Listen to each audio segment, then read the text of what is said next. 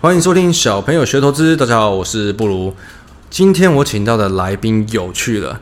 之前我们请到的媒体圈相关人物久等，是有点半斤八两，因为他其实离开媒体圈很久了。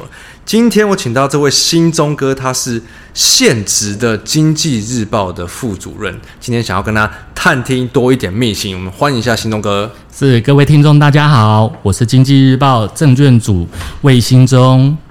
新中哥在《经济日报》多久了？呃，我在《经济日报》大概十几年啊，但是在这个呃媒体圈呢，已经二十几年了。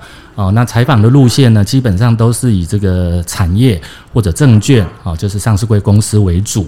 其实我们之前就有帮忙推广过，有一个每一年办了一个权证的活动，然后新中哥，新中哥刚好是经济日报这边负责这个活动的负责人。是，但是今天我们还是一定要先来聊一些，既然在在媒体圈待了这么久，新中哥应该蛮多有趣的秘辛或是案例来先跟我们分享吧。嗯，秘辛跟案例吗？你是说我们在采访过程中发生的一些有趣的事情吗？啊，对，不然我们就以大家一定最在意的国安基金这件事来说吧。最近今年最常提到的议题，国安基金到底我们看媒体天天都在写说国安基金进场了，到底有没有进场？有进场没进场？大家每天都在吵这个，那到底是怎么一个运作方式呢？是。呃，国安基金呢，通常一般很少进场，哦，基本上都是在整个市场失序，哦，或者说是信心溃堤的时候。哦，那为了要稳定这个市场的一个一个一个安定哈，那国安基金会以国家的力量、国家的资金哈进场去做一定程度的干预。那大家都知道，今年整个的全球资本市场、全球股市一直都在溃堤，一直都在崩溃。对啊，今年整个全球市场非常的不好哦。那台股呢，整个上半年呢也跌了二十几 percent 哦。那当然。本来大家一直期望说哈，国安基金能够早一点能够进场护市哈，但是呃，一刚开始国安基金都说还要再看看，然后还要再观察。那可是国安基金真的进场了吗？说实在，这个可能要等一段时间之后呢，国安基金自己公布资料，我们大家才会知道。好，不过一般来说呢，国安基金进场对于提振市场多头信心啊，的确是有帮助的。可是他们真的每一次要进场，就是一定开记者会那才算啊，不是记者之前问的那种。呃，基本上他们通常也许都会开记者会，或刚好有记者问到，或者他们刚开完会，然后记者有问到，那他们就会顺势的去公布哦，要不要进场？还是记者是可以随时打电话去问的？哎，你们要进场了吗？哎，你们进场了？今天要进场，会会有这样子的吗？基本上会，通常都是股市哈已经烂到一个程度的时候呢，呃，记者尤其是财经记者会不厌其烦的一直问。哦，那当然，你说国安基金的人呢，他们这到底是不是要进场了？他通常他们都会有一个会议哦，来决定到底要不要进场。哦，以我们自己外资的经历，应该是进场归进场，但是进多少就就就难说了，就是一个信心的加持而已啦。是的，是的。像今年的这一次进场呢，国安基金是等于说是台股史上的第八次进场了哈。那归咎过去的这。这前面七次呢，其实有一些有趣的特点哈，比如说，呃，像第一个就是市场投资人啊很肯慎的一个进场的点位啊，除了两千年三月第一次进场的时候没有在。这个十年线以下进场之外，后面的六次全部都是在十年线以下。那当然，这一次的第八次又是没有在十年线以下，而且当初进场的点位跟十年线大概一万一千点还差了三千多点哦，所以大家一直很肯慎这个问题。那其他的呢，像呃过去几次哈，这个国安基金进场，我们有归纳过，这个进场哈，这个护盘的时间呢，似乎越来越长。哦，然后这个进场真正投入金额、投入子弹哦，去护持指数的这个金额也越来越少哦，所以这些都是一些有趣的一些一些归纳的一个结果。好，我觉得新中哥不快在媒体圈待久了，感觉有回避掉我我想要问出一些比较 比较敏感的话题。我们应该聊聊，不然我们来，你可以跟我们分享一下，您在产业组、证券组是待这么久，应该有一些更敏感、更有啊，还是有这种。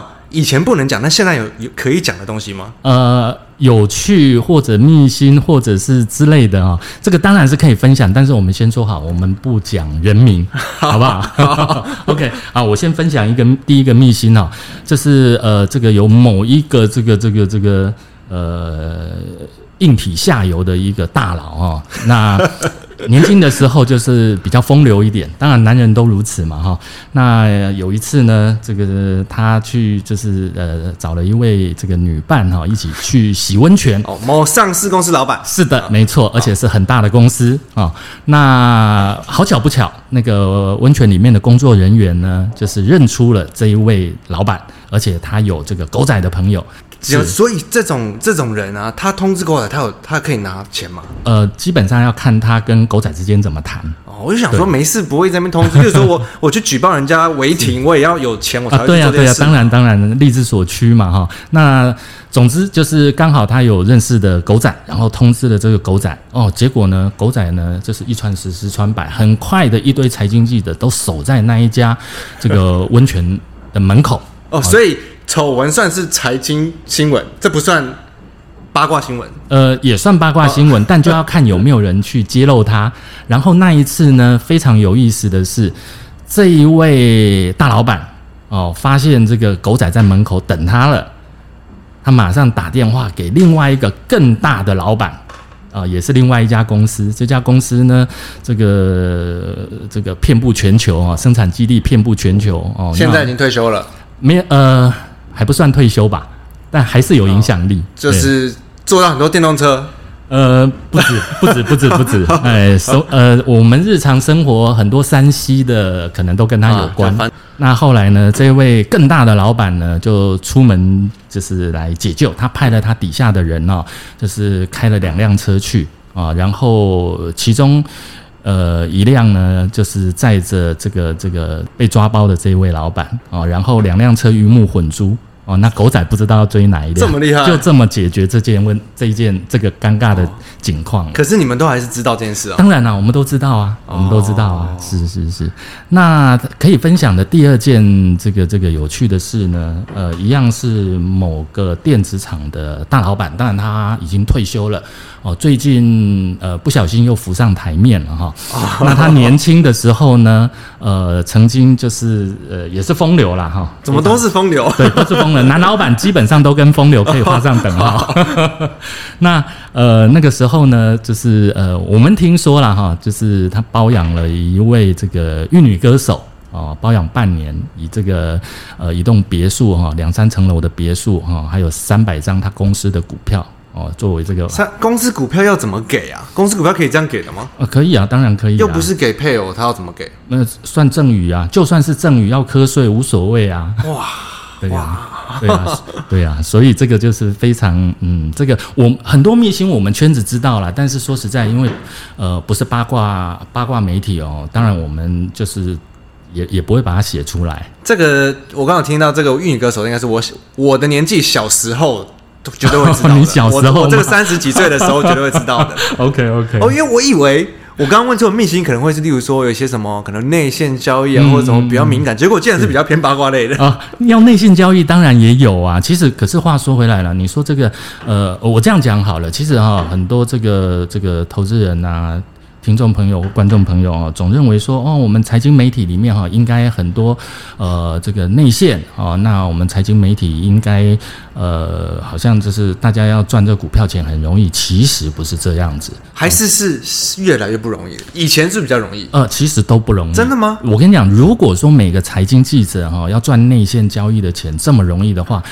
那说实在，大家早就都退休啦，对不对？现在不瞒你说，我以前就算我以前还在外资的时候，连我们外资的那个交易市场都会讲说，哇，这个记者。应该赚翻了吧？每次都出这种新闻，是我们也连我们都会这么觉得。是啊，当然这个有的时候啊，就是这个我们这个圈子里面，因为利益纠葛多，所以很容易给外界这种呃这种可能呃相关的联想啊。但是我要讲的是说，我我可以再分享一个以前曾经发生过的一个真实的案例啊，呃，某一家传统产业的一个老板。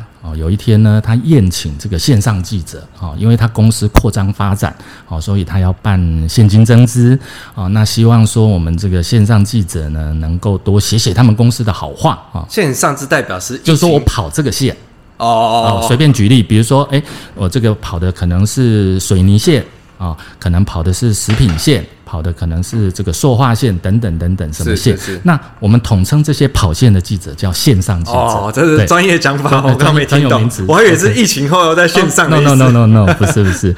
好，那有一天呢，这个老板呢，他就宴请了线上记者。哦，这一桌还蛮大桌的，大概十来个人，应该可能也接近二十人了。啊，当然啦，就是一方面大家联络感情了哈，那二方面呢，这个老板呢就跟大家讲说，呃，我们公司呢前景哦发展怎么好怎么好怎么好哦，所以因应啊这个发展呢，所以我们有这个这个募资的需求哦，我们什么时候要发行这个现金增资多少钱啊？然后呢，这个各位啊线上记者如果有兴趣参与的话，没问题，因为以前呢这个行情是说呃线上记者认购啊，大概可以。占很多，呃，不是，它中间可以折 折价，折价大概两成。比如说，呃，我比如说我一百块的股票哦，那这个这个线上记者可能八十块就可以认了，它就等于现赚二十块。但增资金额可能是八十五块，就有一点点价差的。没有没有，通常都是这个现增这个价格已经大体确定了。哦，对，那等于说以这个价格再低个两成，所以。线上记者去也都知道，老板要做多了，是当然，当然一起大家一起对大家共襄盛举，是的，是的。好，那那个时候呢，要不要要不要认？啊，基本上有两层，当然认了，有两，马上就有两层的价差，为什么不认？对啊，当然认了。好，认了，认了以后呢，那缴款日也缴了款了啊。那通常呃，大概会再等一段时间哈，通常可能半个月一个月，股票才会入到你的户头嘛。然后有意思的地方来了。大家都想说，哎，这个两成呢？哦，我拿到股票那一天，我可以马上卖掉，立刻赚两成，不赚白不赚。对，梭哈。对，这个是选项一。我也有可以有选项二。什么叫选项二？既然公司老板讲的这么好，那以我跑这条线这么久的一个经验判断，嗯，它股价上涨的几率很高。只要股价再上涨，那我赚的就不止两成了。这就是选项二。所以每一个人的想法会不太一样。多买一点，对。那多买少买，那就看个人的财力了哈。那基本上呢，好，大家就等嘛，因为大家都都认了嘛哈。那就等到股票汇拨到你户头的那一天，那一天还没开盘前。啊、呃！我做的第一个动作，我就跟我的营业员讲：“哦，兴隆哥也在，你有你在现场。哦、你刚刚讲到第三人称，我不在现场。No, 我也是，对，我在现场。对，那股票汇拨到户头那一天呢？哦，那还没开盘前，我就我就我就我就跟我的营业员讲：你先把卖单先写好，等我的指令啊，再丢单。哎、嗯，我的营业员就很好奇啊，说。哎，这档股票那么好，巴拉巴拉的，怎么好？怎么好？怎么好？因为媒体已经大家都写很多了嘛。对对对。那怎么会想要卖呢？我就说你先不要问。对，你就不要问。对，我说你先不要问啊，那你就是等我的指示。哎，开盘了以后，小涨，没有大涨。然后呢，它就定在小涨那边哦，哦，就不太动。然后呢，一直到了十一点，状况来了，突然有一笔。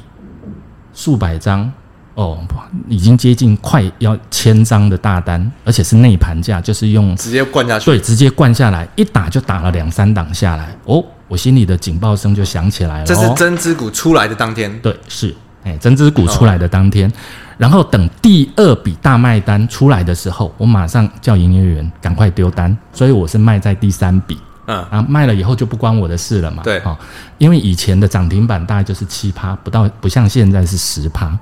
卖完了之后，哇，不得了，当天就跌停了，全部人都出来卖了。然后后面一直跌停，跌停了三四天。哇，这个当当天那一桌在场的人都不知道卖出来，都傻眼了，不知道卖出来多少啊？是，都傻眼。然后中间呢，呃，有一个我的前辈，我们非常熟。哦，那大概隔了两三个月后，有一天呢，就是我们在另外一个场合啊，就是遇到了他。第一个他就问我说：“哎、欸，小魏，你出了没有？”我说：“我出了。”我说：“大哥，你还没出吗？”他说：“没有哎、欸。”我说：“那你怎么出那么快？”我就说：“没有啊，那一天盘中就。”开始出量啊，那我我觉得不太对哦。那我不卖第一个哈，因为说实在的，我们不要坏了人家规矩嘛哈。但是我我们也不做最后一只老鼠哦。那中间已经有人开枪了，第二个很快，我是我是第三个，哦第三个，对，我是第三个哈。那人家已经开了枪了，那当然我们就要赶快跑了，不然还在那边待宰嘛。然后我就反过来问他说：“大哥，你还没走吗？”他他就叹了一口气说：“当然还没，根本走不掉。从股票汇拨到户头那一天，一直到两三个月后，我遇到那一位大哥，那个时候呢，那一档股票已经跌了四成多，快五成，腰斩，几近腰斩。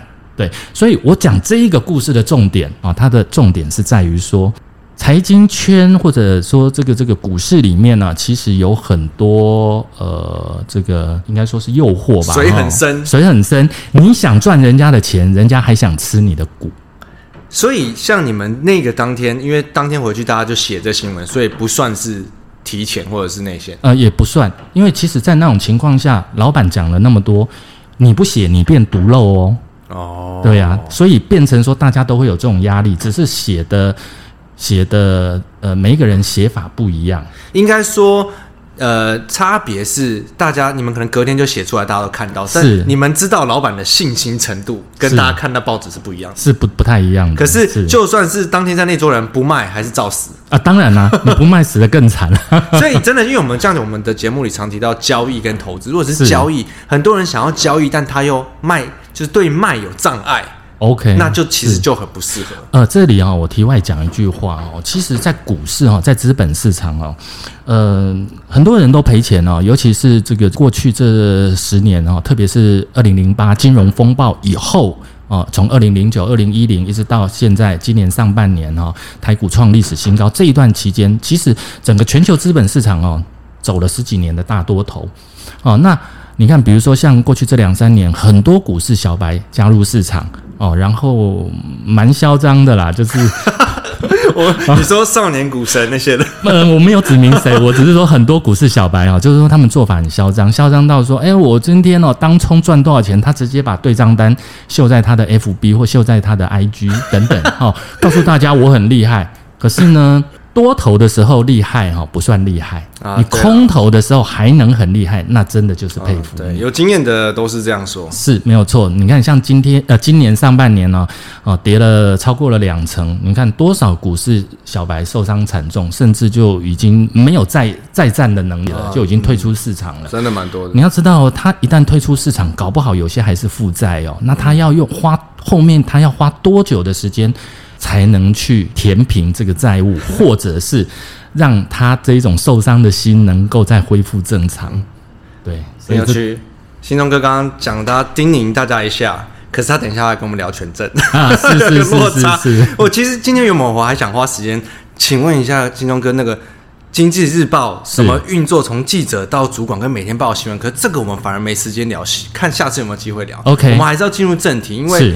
新中哥在经济日报这么久，他负责的这个权证的活动是已经十十十几年了。因为我们、啊、我们去年有推过是十二届嘛，是的，这一届是第十三届。所以换句话说，呃，我们经济日报办理这个权证全民抢百万这个活动呢，呃，已经准备进入第十三年了，代表。还不错喽，所以可以活这么多年，呃、是还还可以，还不错啦。因为呃，权证市场哦，它只是呃金融市场里面众多金融工具项目的一项而已。对，我要先帮各位听众，请问一下，形容哥，权证杠杆这么大，为什么我们常看到？政府一直在推荐大家玩全真，不是我跟你讲，其实哈，政府的考量也没错哦，因为应该这么说，政府一直以来啊，都希望说我们台湾的资本市场能够跟国际来接轨哦。那接轨的方式有很多哦，其中一项就是将金融商品的种类丰富化哦。你比如说二十几年前，甚至三十年前，台湾的投资人他能做的投资不外乎股票为主哦，大不了。期货选择权没啦哦，还有基金，大概就这样。可是呢，经过过去这十几二十几年啊，这个政府一直不断的开放哦，开放很多金融商品哦，包括像 ETF、ETN、权证哦等等各项衍生性金融商品，让我们台湾的这种金融商品更加的丰富丰富化。那对投资人有什么好处呢？呃，我常常举的一个说法就是说呢，就像打仗。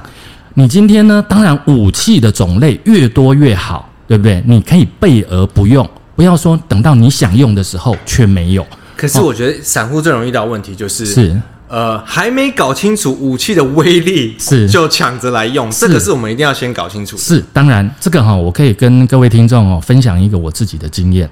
呃，十几年前呢，当初我也是不懂权证，后来是因为我们经济日报呢要办全民抢百万。哦，这个活动我才开始去研究，自己先下去当炮灰试试看。没错，我我个人的习惯是哈，我今天要操作呃，要弄懂一个金融商品哦，最简单的方式就是实际下去操作，很快就可以进入状况。你只要赔了几次钱，大概 是没错啦，是没错。可是好像嗯，好像也啊，真的也只能这样子。呃，这是最有效，真的。付一些学费。对，没错，天下没有这种不劳而获的嘛。你今天在不管你投资什么样的金融商品。你实际下去操作，刚开始一定呃很多地方不懂，很多没没嘎嘎不了解哦，或者操作的技巧很生疏，犯一些低级的错误。是啊，你总是要付一点学费嘛。就像我可以，我可以这个当然已经过了哈，这个我自己有关哈，我自己的经验，我可以跟大家分享。人家都说第一次买权证就上手。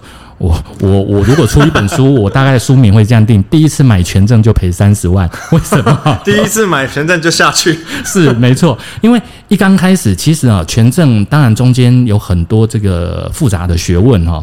那基本上我有犯了一个低级的错误，就是没有注意到这个这个它有时间期限，所以呢，我把它当做一般股票来操作哦。那其实方向是对的，我记得我第一次买权证。它对应的那个股票，我认为说这呃应该会涨一个波段，三个月后它果然涨了一个大波段，我觉得应该可以获利了结了。诶，结果发现完蛋了，归零了，早就归零了。我常常就是喜欢拿买预售屋的这种比喻来比喻权证，对不对？我们今天呃去买一间预售屋，比如说这间预售屋呃它价值一千万，可是你不用真的付一千万嘛，搞不好你可能啊、这个付个付个一百万的权利金，呃，我就有，比如说两年或三年之后哦、呃，以这个一千万去买下这栋房子的权利嘛。对不对？那我这一百万就好像是权证的价格，权证的价格某种程度它就是一种权利金的概念哦。我们其实上一届的我们三个人录音就有讲过这些基本的概念，是如果还不清楚的可以回去听。OK，我觉得我们今天应该再多聊一些。既然都已经是，因为我其实知道蛮多人是有在操作权证的，是，可是。每次提到这个这种竞赛，就感觉好像不是我这种一般人可以参加的啊！不会啊，其实我们办这个活动就是希望啊，所有的投资人哈都可以来参加哦，特别是针对这个对权证不熟悉的，你可以借由这样子的活动啊来磨练自己的战绩。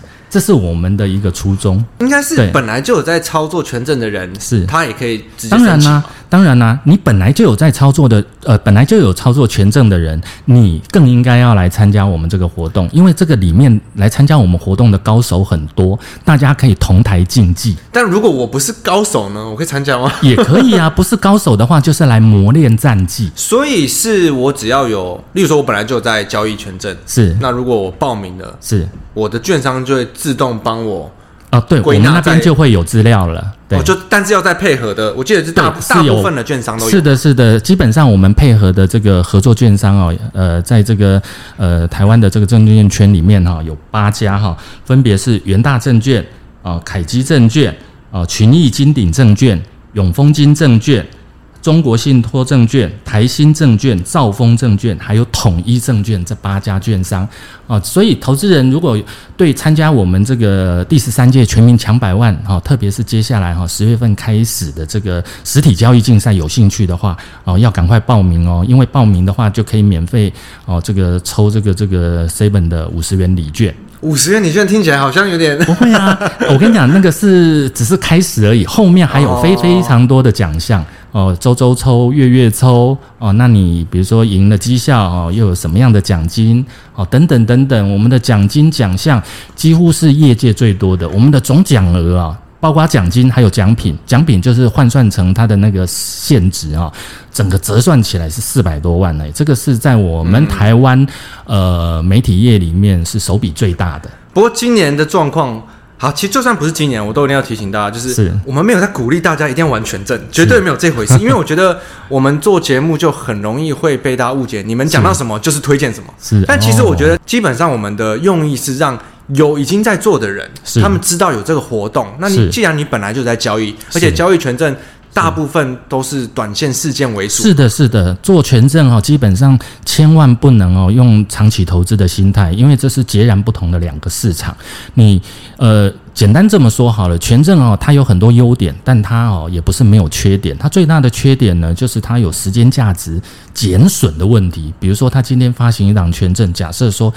呃，它的这个到期哈，它整个的这个发行期间哦，比如说是半年好了。换句话说，你最多最多就持有半年哦。你半年之后，呃，那它就变归零高，就跟我第一次投资权证一样。半年，我只是举例啦。半年也偏久，对不对？呃，也不会。其实现在哈，券商呃，他们针对不同的投资策略，其实也开发出不同时间期限的商品。现在甚至还有高达两三百天的，也都有。哦对，好，如果你本来就已经有在接触，或者是你有兴趣去学的，可以透过这个活动去学习的。是，既然兄哥都已经呃负责这个活动十几年了，是，一定有一些比较有趣的案例，或者是一些发生过什么事情，跟我们可以跟我们分享。你是说权证这个部分吗？这个领域就是你举办了这个活动，OK，十几年的话，是，是有没有一些，例如说特别厉害的人啊，或者是有发生一些什么比较有趣的事我好，那我分享几个哈。第一个，呃，在过去办的这十二年里面，哈，在早期哈的那几届，呃，有一些市场高手哈来参赛，哇，他很厉害哦，他的一个操作方法哈，就是说，呃，后来我们在算绩效的时候，想说，哇，这个人怎么这么厉害，绩效这么高哦。这都是倍数倍数这样子，甚至上十倍这样子在成长，才半年而已哦。当然，这个活动的期间是半年，半年是那每年的十月到呃隔年的三月，所以今年十月开始会到明年的三月底哦。所以是如果我在这个呃，例如说这个户头里的，是它会全部帮我统计下来。对，当然当然。哦对，那后来我们就去想说，诶，他这个投资人怎么这么厉害？哦，这个这个，当然我们也知道说，哈，权证的这个杠杆倍数高，哦，你如果每一次挑的都是大杠杆的，哦，那当然是没有问题，但也不会准到都把把中吧？对啊，对不对？对啊。那呃，后来我们去打听了一下，有听说他的一种操作方式是，他把权证发行额全部买断了。全部买断，对，全部买断的意思是，像早期啊，这个权证发行商哦，就是他发行一档权证哦，他的那个发行量哦，就是五千张，但好像不买掉不会需要很多钱呢。啊，是因为权证的价格不高嘛，所以啊，你想想看哦，第一个，他把这五千张买断，就像你说的，不会花很多钱，可是呢，他来参加我们这个比赛，因为他把这个发行额全买断了，所以价格是他在控制。他哦，他他可以左手抛右手，让那个价钱一直往上狂飙，是一个很大的利弊耶。当然是没有错 哦。那所以呢，他透过一些作弊的方式，等于说赢得了我们的比赛。他自己当然会去算啊，他这样子买断这些发行量哦，跟赢得我们啊这么多比赛的奖金，他当然会去算，他一定觉得划算嘛，他才会这么干嘛。哦，那当然后来连这个券商。啊、哦，也发现到这个问题，所以后来就是，呃，一直跟主管机关就是就是申请说，啊，我们以后可以增量发行，哦，才规避掉哦这一种弊端。就所谓增量发行，就是我券商啊、哦，比如说发了某档权证，第一次我发五千张，诶，当我发现市场上有人刻意或者有心在收购。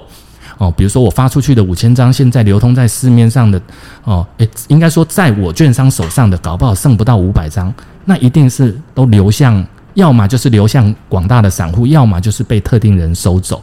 那不管哪一种买哪一种哪一种情况，站在券商的立场，他的造势可能就会不完善，那他就可以去申请我要增量发行，比如说再增量五百呃五千张。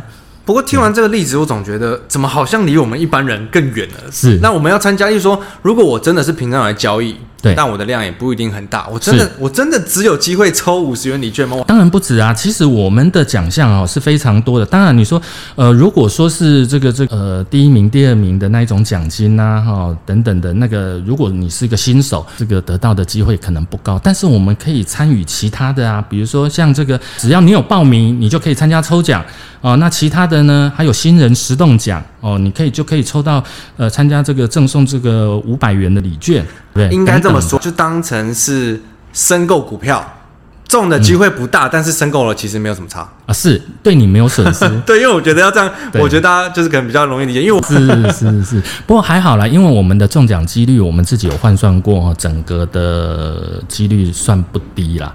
哦，因为奖品奖项多嘛，像当红的这种什么 iPhone、iPhone、iPhone 手机啊，最新的 iPhone 手机 iPhone 十四啊，哈，那甚至还有像一些那个飞利浦的气炸锅啊，还有一些这个云品的住宿券呐、啊，其实我们奖项又丰富又好哦，那都是为了鼓励不同层次的参赛者，让他们都能够在属于他们那个 level 的这个层次下可以。最大可能的获得奖品。好，我帮大家给一个结论：如果你本来就要玩全证的，就当抽个奖吧。是，反正你本来就在玩了。是啊，因为我知道很多人都在玩，尤其是呃，最近市场虽然不好，可波动大嘛。对啊。有些人他可能会做空，我也不知道。是啊。好，所以第十三届的全民抢百万活动，给已经有在操作权证的听众们，或者是你已经了解。风险，并且还有呃兴趣想要自己学习的听众们，我把细节放在下方的资讯栏，让大家自行参阅。再申 再声明一次，我们真的没有推荐你去玩全证。是权证，它这个杠杆相对的比较大了哈，就是说从最少的两倍哈，甚至一直到二三十倍的都有。那其实投资人可以选，如果说有有对这个操作权证有兴趣的话，你可以先从杠杆。倍数比较小的开始选起哦，你不一定说哦，一开始我就也这个心很大，我要挑那种大杠杆的哦，这个这个这样赚的才比较多。可是万一。你看，像最近行情这么糟，万一赔的话，那你也赔的比较快。对啊，对，这个是很大的风险，这就要特别小心。信聪哥这边应该也很多很熟权证的，如果真的大家听众有兴趣，想要学更多怎么选权证之类的，我们有机会再聊。不过我其实本身是比较想再找信聪哥来聊一聊这些 呃媒体界的秘辛啊，看下次有没有机会。好啊，没有问题啊。媒体界的秘辛其实还不少哦，不管是我们圈子内的或圈子外的哦，那其实有很多有趣的事情可以跟大家分享。好，那如果希望听到心中哥跟我们分享更多明星或者是权证相关的，就请留下评论跟我们说，我们看有没有下次机会再请心中哥回来聊聊喽。我是布鲁，是，是，拜拜。拜拜。